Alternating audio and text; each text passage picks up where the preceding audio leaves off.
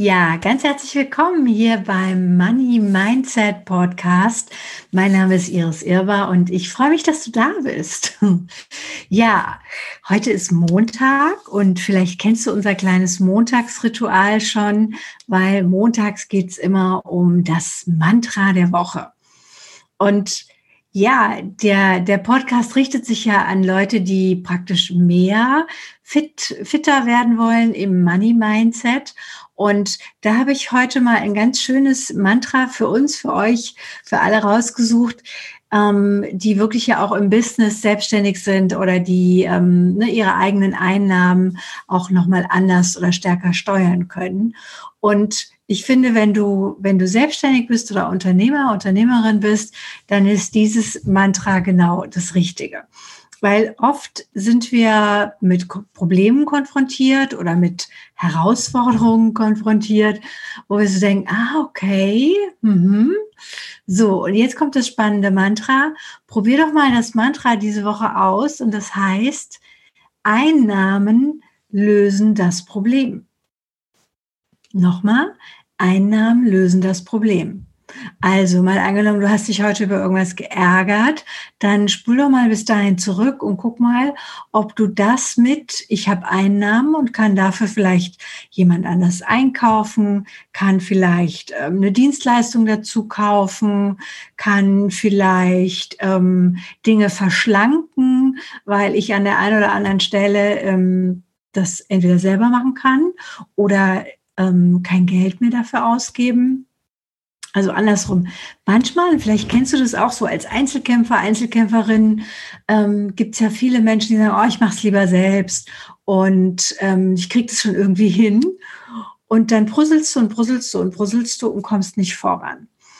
Und wenn du jetzt mit dem Mantra gehst, Einnahmen lösen das Problem, verschiebt sich auch dein Fokus, weil du bist nicht mehr auf dem Fokus von, ich muss das jetzt selber rausbrusseln, sondern du könntest überlegen, okay, wie kann ich Einnahmen generieren, damit ich diese Tätigkeit, die mich jetzt vielleicht gerade annervt oder die jetzt gerade, äh, wo ich an meine Grenzen komme, ja, wo ich vielleicht auch keine Lust auf von mir aus die Technik habe oder wieder mich irgendwie tief in irgendwas einzuarbeiten, also könntest du überlegen, inwieweit über Einnahmen dieses Thema gelöst ist.